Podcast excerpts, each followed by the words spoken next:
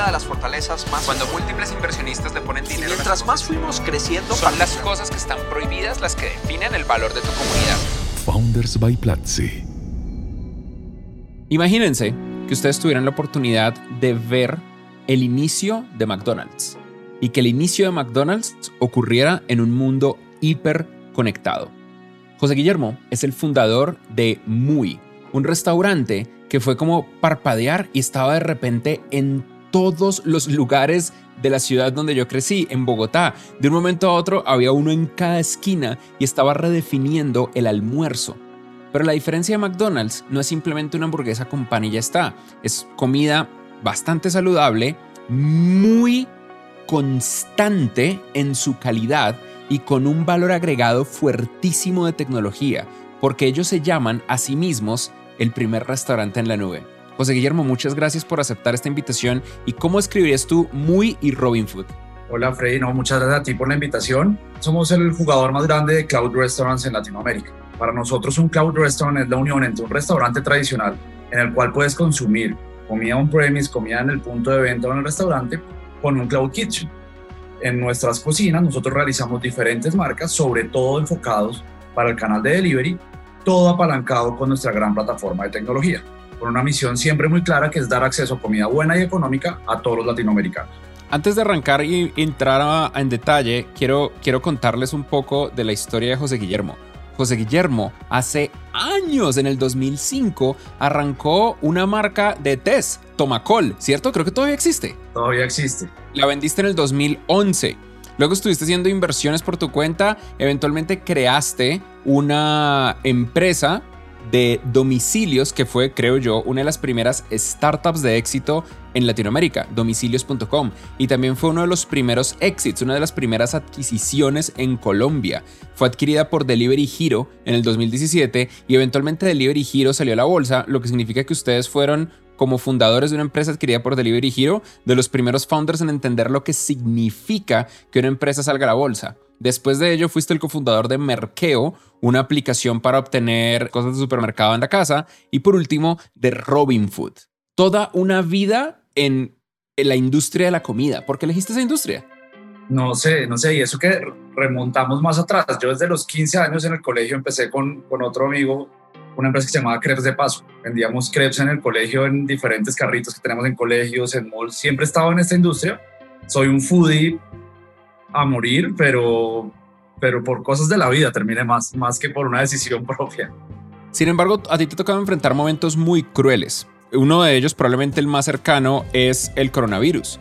Recuerdo mucho que tú tomaste el curso de tecnología para gerentes y directores y, y recuerdo el drama que vi desde afuera de lo que implicaba esto que estaba pasando. ¿Qué pasa cuando estás invirtiendo los últimos dos años en construir el futuro de una cadena de restaurantes que puede tener un impacto global como lo tiene Starbucks, como lo tiene McDonald's, como lo tienen muchas otras grandes megamarcas y llega una tormenta, una fuerza de la naturaleza incontrolable y convierte el revenue en casi cero en cero, cero. Duramos tres semanas con, con nuestras cocinas totalmente apagadas. Afortunadamente nosotros siempre nos hemos concebido como una empresa omnicanal, o sea, de restaurante, pero al mismo tiempo de delivery y una empresa multimarca. Durante un tiempo, la verdad, vivimos mucha incertidumbre. Intentamos cuidar mucho a las personas que trabajaban en Robin Food. Y unos tres semanas, cuatro semanas después de ya que empezó la, el cierre tanto en Bogotá como en Ciudad de México, tomamos la decisión de, de arrancar. Dijimos, vamos a, a, ganar. Uno de nuestros inversionistas que había liderado nuestra serie B me, me, me, dijo, me llamó en ese momento y me dijo, bueno, yo te di, levantamos 15 millones de dólares, te di casi 15 millones de dólares para ganar, no para sobrevivir, no para aguantar. Creo que eso nos cambió bastante la vida y decidimos salir a ganar. Decidimos seguir creando las marcas virtuales. ¿Eso, ¿Eso qué significa? ¿Cuál fue la decisión más dura que ustedes tuvieron? Porque una cosa es decir, listos, hoy me voy a despertar con ganas de ganar, pero de ahí a ejecutar hay una brecha inmensa. ¿Qué significa eso? No, pues al comienzo lo más difícil fue algunos otros inversionistas o en la junta o en, o en el consejo de Robin Food es vamos a recortar gastos y nosotros no, pues recortar gastos implica renegociamos arriendo, renegociamos algunos temas, pero también qué vamos a hacer con las 500 personas o los 500 Robin Fooders que tenemos. Y ahí la primera decisión fuertísima fue, voy a dar ejemplo, voy a disminuir mi salario sustancialmente y voy a proponerle a todos que voluntariamente lo hagan. Y afortunadamente convencí al consejo que si logramos reducir los salarios sustancialmente sin despedir a nadie, podíamos mantener a las personas. Entonces esa fue la primera decisión muy grande de cómo vamos a cuidar a todos y cómo entre todos nos vamos a cuidar a nosotros mismos. Y después cuando dijimos, bueno, vamos a empezar a reactivar, es cómo empiezas a operar en pandemia, cómo empiezas a invertir en un momento que no tiene ningún sentido invertir, que hasta hemos abrimos restaurantes en junio nuevos que no hemos abierto, a crecer todo nuestro, nuestro portafolio de marcas, a ir muy agresivos a conseguir y a conseguir clientes. Es una mentalidad que nadie entiende cómo en el 2020 alguien en food service o alguien en restaurantes está yendo totalmente contra la corriente. Y eso, la verdad, es lo que a mí me gusta, lo que a mí me gusta como emprendedor y lo que nos, nos llena es eso. Entonces yo me siento perfecto desde mayo, junio, cuando vamos creciendo, creciendo, recuperamos niveles de ventas en octubre logramos recuperar niveles de ventas. Hoy en día, en diciembre, ya estamos 50% por arriba de niveles prepandemia. Entonces, eso, eso es ganar. ¿Cuál fue la clave? Porque muchos restaurantes no se recuperaron, muchos restaurantes se murieron. Pero no hablemos de una clave basada en lo que todo el mundo dice, porque todo el mundo habla que la resiliencia, que no rendirse, que... Y yo creo que tú y yo sabemos que no importa cuán resiliente es una persona si no tiene el producto correcto en el momento correcto. ¿Cuál es de verdad la clave?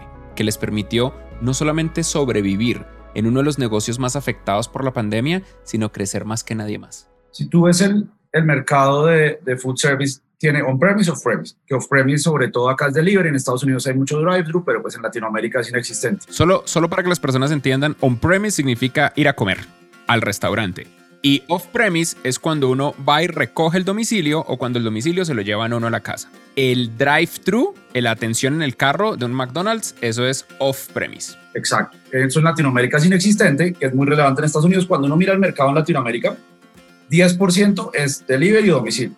Y 90%, hablando de prepandemia, y 90% es personas que consumen en el, en el punto de venta.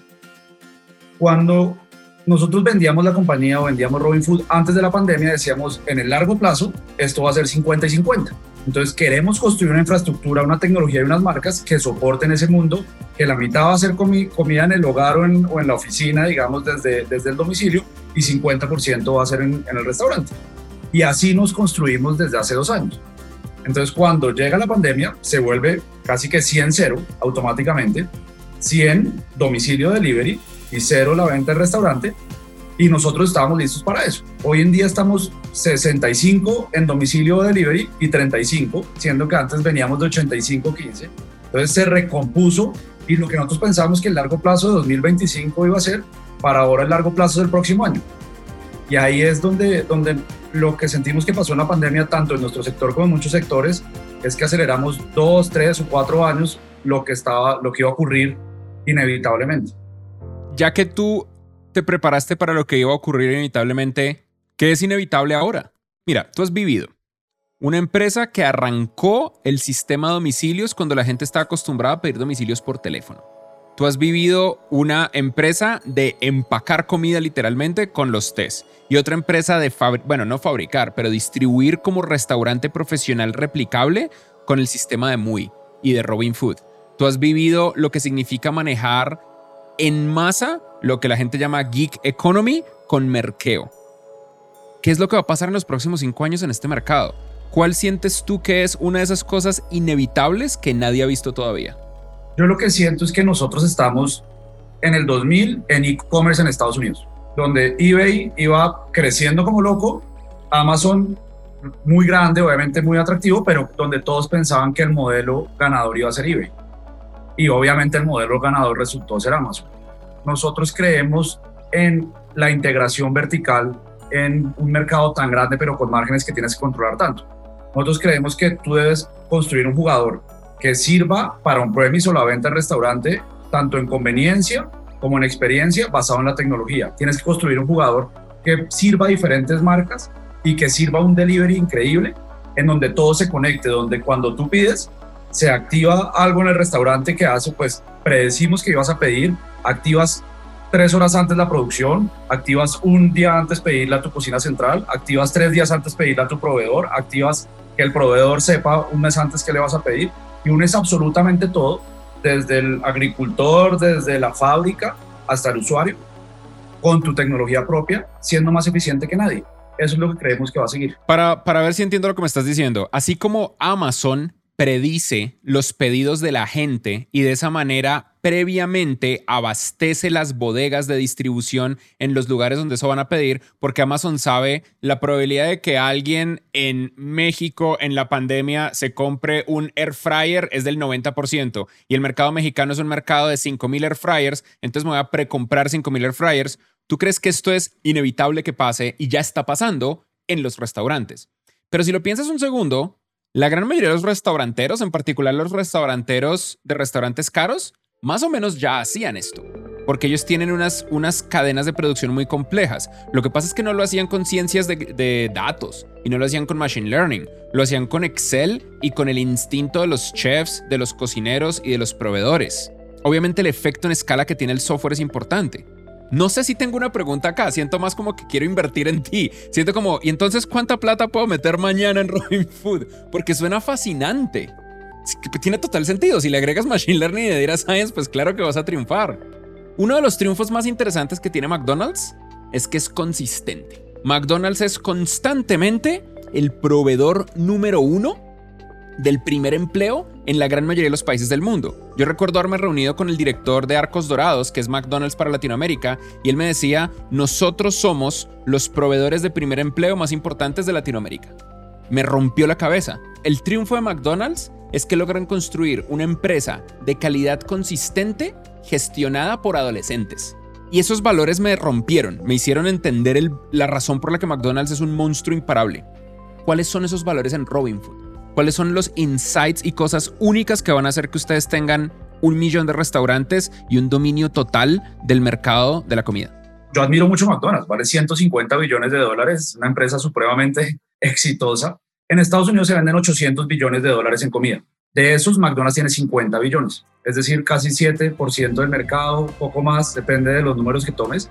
Cuando tú miras eso en Latinoamérica, en Latinoamérica necesitas 10 marcas para llegar a ese punto en Colombia, en México en Brasil.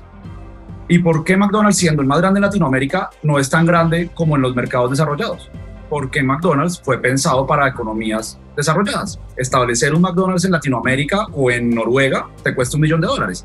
¿Por qué? Porque tienes una maquinaria específica para hacer hamburguesas, para hacer papas. Y si tú puedes vender a 3, 4, 5 dólares en Latinoamérica y puedes vender a 15 dólares en Oslo, entonces tú nunca vas a poder tener la misma penetración que tienes en los mercados desarrollados, en, en los mercados en vía de desarrollo, comparado con las grandes economías. Y ahí es donde está nuestra gran ventaja, es que nosotros podemos establecer un Robin Food o un Robin Food Plaza o un Movie, depende de, nuestro formato, por una décima parte de lo que cuesta un McDonald's y podemos producir siete marcas. Y lo que es importante no solo lo que tú decías, cómo proyectas esto, cómo haces el, el, el machine learning de producción, que es supremamente importante, sino es todos los restaurantes tienen clientes. Nosotros tenemos usuarios. Nosotros conectamos del usuario al proveedor. Los restaurantes normalmente conectan de su predicción al proveedor. Pero no saben que Freddy, que Freddy consume todos los martes y que normalmente en la tercera semana de noviembre no consume, entonces no te preparo Freddy el muy cubano que Freddy va a consumir la tercera semana de octubre. Y esa unión de también unir al, al, al usuario te hace una capacidad de una capacidad de predicción muchísimo más grande. Si esta historia te inspiró y estás construyendo tu propia startup, aplica hoy a la convocatoria del Demo Day de Platzi. Esta es una iniciativa que reúne a las mejores startups de nuestros estudiantes, invitándolos a participar por la oportunidad de ganar un viaje a San Francisco para conocer más del mundo tecnológico de Silicon Valley. Creemos mucho en el potencial de nuestros estudiantes que deciden fundar ideas de alto impacto. Entra a platzi.com diagonal Demo Day para conocer más detalles de la convocatoria. Te esperamos. Me parece muy chistoso como muchas personas no son conscientes de que las tarjetas de promoción y las tarjetas de lealtad de muchas de estas tiendas y restaurantes están ahí precisamente para hacer eso, para hacer un tracking de consumo del individuo y para conectarlo con factores de oferta y demanda y de esa manera poder predecir de una manera más clara qué es lo que la gente quiere consumir. Aquí quiero, antes, antes de pasar a la siguiente pregunta, quiero hablar mucho de la tecnología. Ustedes tienen una tecnología fascinante. Ustedes tienen una cosa que llaman Warehouse Management System WMS, que es un sistema de manejo de bodegas. Ustedes tienen un programa de lealtad que los llaman las moneditas de comida, Food Coins. Tienen un sistema de inteligencia artificial para cocinar que se llama AI Smart Chef. tienen una plataforma especial para hacer el staffing, que es como la contratación, y tienen algo que se llama Contactless Muy Store, que en la época de la pandemia significa un restaurante donde no hay contacto de ningún tipo con las personas. Pero antes de hablar de esos detalles súper fascinantes, porque en serio que yo, yo soy fan número uno, además que es bien rico. Yo aproximadamente dos o tres veces a la semana como en Muy, de lo bueno que es y de lo variado que es. Quiero entender cómo te... ¿Qué, qué impacto ha tenido Platzi, positivo, negativo o neutral, tanto en la vida de la empresa como en tu vida? A mí me encantó lo que, lo que hablabas. Yo hice el curso de... Curso de tecnología para gerentes y directores. Para los que, para los que quieran entrar, está en platzi.com, diagonal, tecnología. Y este curso pues para mí fue increíble porque yo llevo siendo CEO de empresas de base tecnológica 11 años y tengo mucho conocimiento, mucho aprendizaje por el día a día, digamos, muy práctico. Y fue increíble ver los conceptos que te refuerzan lo que ya crees que sabes y otros temas que dices, ok, esta parte siempre me han hablado de este problema y no lo entendía. Me encantó eso. Pero hablando, pensando más en Platzi en, en gran escala, pues estamos haciendo lo mismo. Robin Food lo que quiere es mejorar la calidad de vida de los latinoamericanos a través de la comida y Platzi lo que quiere es mejorar la calidad de vida de los latinoamericanos a partir del aprendizaje y a partir del empoderamiento por medio de la educación. Entonces siento que, que somos aliados, somos aliados como muchas más startups en Latinoamérica de tomar esa clase emergente inmensa, esos 400, 500 millones de latinoamericanos que quieren más oportunidades, que quieren más servicios, que quieren cambiar su vida y pues pueden almorzar, comer, cenar en Robin Food y pueden estudiar en Platzi al mismo tiempo. Estamos haciendo exactamente lo mismo, pero desde otro punto de vista. Y ahora que nos queda este poquito tiempo, nerdiemos. Hablemos de cosas técnicas y tecnológicas duras. Cuéntame, de nuevo, quiero repetirles las innovaciones tecnológicas detrás de Muy y Robin Food como restaurante. Un Warehouse Management System, un sistema de lealtad llamado Food Coins, un sistema de inteligencia artificial para cocinar llamado Smart Chef, un, una plataforma de herramientas de staffing para distribuir el personal, una tienda, restaurante 100% sin contacto humano, el Contactless Muy Store. ¿Qué es todo esto y cómo lo hicieron y por qué lo hicieron? Bueno, el por qué lo hicieron ya lo entendemos. ¿Cómo lo hicieron? ¿Y cómo llegaron allá? Nosotros comenzamos, comenzamos muy desde domicilios.com, buscando un aliado para ese, ese, segmento de, de, almuerzo, comida corporativa al mediodía, una de la tarde, de lunes a viernes, y comenzamos a operar. Y dijimos, bueno, vamos, necesitamos un post. Y los posts en la nube, la verdad, no son tan buenos. Y después teníamos un problema porque los inventarios se nos perdían mucho. Bueno, vamos a hacer un algo, pues todo un software de control de inventarios. Y ahora tenemos un problema, es que en nuestro primer Cloud Restaurant, en nuestro primer MUI, las personas, la interacción era como en un subway, que tú interactuabas con el cajero con el que te iba sirviendo. Entonces el latino somos muy negociando. Entonces, dame más guacamole, dame más arroz, dame un poco más. Y esa negociación hacía que éramos inviables financieramente. Entonces decidimos, vamos a hacer las pantallas de autogestión. Después teníamos un problema con la entrega. La entrega pasa que llegan muchas personas a la misma hora y empezamos a gritar, Freddy, Cristian, llegó tu plato. Entonces empezamos a hacer pantallas de turnos como aeropuerto. Después decimos, no, se está curvando mucho la gente, hagamos lockers automáticos para que cada uno recoja su orden. ¿Cómo controlamos la calidad que sea consistente? Lo que tú decías que food service, consistencia es eh, lo más importante. Entonces tenemos que tener una cocina central, pero ¿cómo unimos el inventario y los procesos de la cocina central con los procesos de cada uno de nuestros restaurantes? Y empiezas a, digamos que a pesar que yo no tengo una vocación técnica, a pesar que yo, si yo he desarrollado, no sé si he desarrollado mil horas en mi vida, será, será, será lo máximo. Yo aprendí hace mucho que la tecnología eh, es una herramienta para solucionar problemas. Entonces, cada día que nos encontramos un problema, buscamos cómo solucionarlo. Y los dos principales problemas que pasan en un restaurante es, ¿tú qué produces? ¿A qué horas? ¿Dónde? ¿Y quién trabaja? ¿A qué horas? ¿Dónde? Entonces, normalmente si tú dices, ¿qué hace Smart Chef, nuestro algoritmo de predicción con inteligencia artificial? Te dice, en muy de Varsovia, en la mitad de Ciudad de México, vamos a producir 20 kilos de arroz y le dices en tu plan de producción vamos a producir 20 kilos de arroz. Tenemos hornos que están conectados a nuestro servidor que podemos ver si están siguiendo el plan de producción o no. Entonces sabemos si están produciendo lo que es. Si están produciendo lo que es, pero a la una de la tarde vemos que vendimos un kilo más de lo que pronosticábamos, le decimos al, al, al gerente, tienes que producir un kilo más porque si no a las 3 de la tarde te vas a quedar sin arroz. Y empezamos a todo, todo, todo a ser automático. Y que es lo que por el otro lado tenemos nuestra universidad Robin Food, que sabe quién sabe producir arroz, quién sabe producir pollo, quién sabe hacer cada uno de lo que tenemos. Entonces, si tú vas a producir arroz, tienes que tener a Juan que sabe hacer arroz. No tengas a Pedro que no sabe hacer Y antes lo que pasaba es que el gerente hacía staffing y ponía a la novia, al primo, a cualquier persona y ponía 10 personas en vez de 7 que necesitaba. Automatizamos todo eso y eso pues hace que seamos un poquito mejores que el de al lado. Absolutamente inspirador. Quiero terminar haciéndote dos preguntas cortas, José Guillermo. Tú has creado múltiples compañías y para bien o para mal, todas las compañías que has creado han tenido un muy buen éxito. Eso es muy poco común. Hay muchas personas que son emprendedores seriales porque cagarles gratis y uno puede arrancar muchas empresas. En tu caso, tú realmente hiciste múltiples empresas y tienes un nivel de experiencia, por un lado, absolutamente envidiable y por otro lado, muy difícil de replicar en la región. Cuéntame algo que no quisieras volver a tener que hacer en tu carrera profesional. Emplearme. ¿Cómo así? Yo fui, he sido empleado algunos, he sido empleado en las empresas de otras personas. No quisiera tener que hacerlo nunca. Y cuéntame algo que no quisieras nunca dejar de hacer, no importa cuánto tiempo pase. Solucionar problemas. Muchísimas gracias a José Guillermo. Él es el fundador y CEO de Muy y de Robin Food, un restaurante que está revolucionando por completo la industria de la comida y por supuesto, porque le agregan software, le agregan ciencias de datos. Si quieres aprender de ciencias de datos, entra a platzi.com slash datos, la escuela de ciencias de datos de Platzi. Si quieres aprender de tecnología, entra al curso de tecnología para gerentes y directores que tomó José Guillermo en platzi.com slash tecnología. Y si tienes hambre y estás en un país que tiene cobertura de Robin Food, googlealos ya mismo. Yo muy probablemente lo voy a hacer al final de este programa. Gracias por escuchar Founders by Platzi. Si llegaste hasta este punto, quiero pedirte un favor y darte un regalo. El favor es que vayas a tu red social preferida, la que quieras, y ahí puedes compartir lo más valioso que aprendiste en este episodio. Etiquétame en Twitter como arroba cbander con chica. El regalo es que aún si no tienes una membresía de Platzi, quiero darte acceso a una clase gratuita del taller de startups. Solo tienes que entrar a platzi.com diagonal founders. Eso es fundadores en inglés. Tienes una semana a partir del lanzamiento de este episodio. Si te gustó la entrevista, te pido que la compartas en tus redes sociales favoritas usando el hashtag Platzi Podcast. Te veo la próxima semana para nunca parar de aprender.